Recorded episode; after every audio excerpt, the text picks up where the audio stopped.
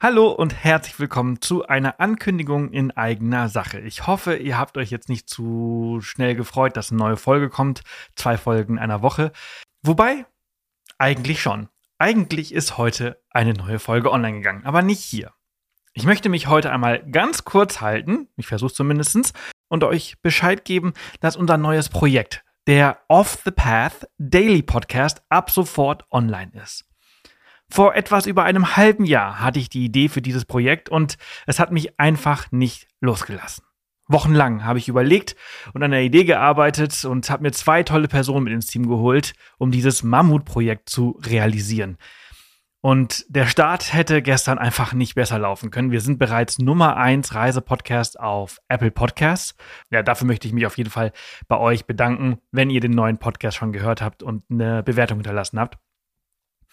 Wenn euch unser Off the Path Podcast, beziehungsweise ich müsste ihn ja ab sofort Off the Path Weekly Podcast nennen, gefällt, dann werdet ihr den neuen Off the Path Daily Podcast lieben. Denn jeden Tag, montags bis freitags, veröffentlichen wir dort eine kompakte Folge über ein Thema aus Natur, Kultur und Geschichte. Und ich wette, ihr werdet das ein oder andere in dem Podcast lernen. Die ersten sechs Folgen sind bereits online und jeden Morgen kommt eine weitere dazu. Lernt über die Insel Robinson Crusoe, Haida der nördlichsten Gemeinde der Welt, Longyearbyen, oder über die Wüstenlöwen Namibias. Und bis zum 30.11. könnt ihr im neuen Off the Path Daily Podcast auch einen Platz in unserer Gruppenreise in Namibia im Mai 2024 im Wert von über 3600 Euro gewinnen.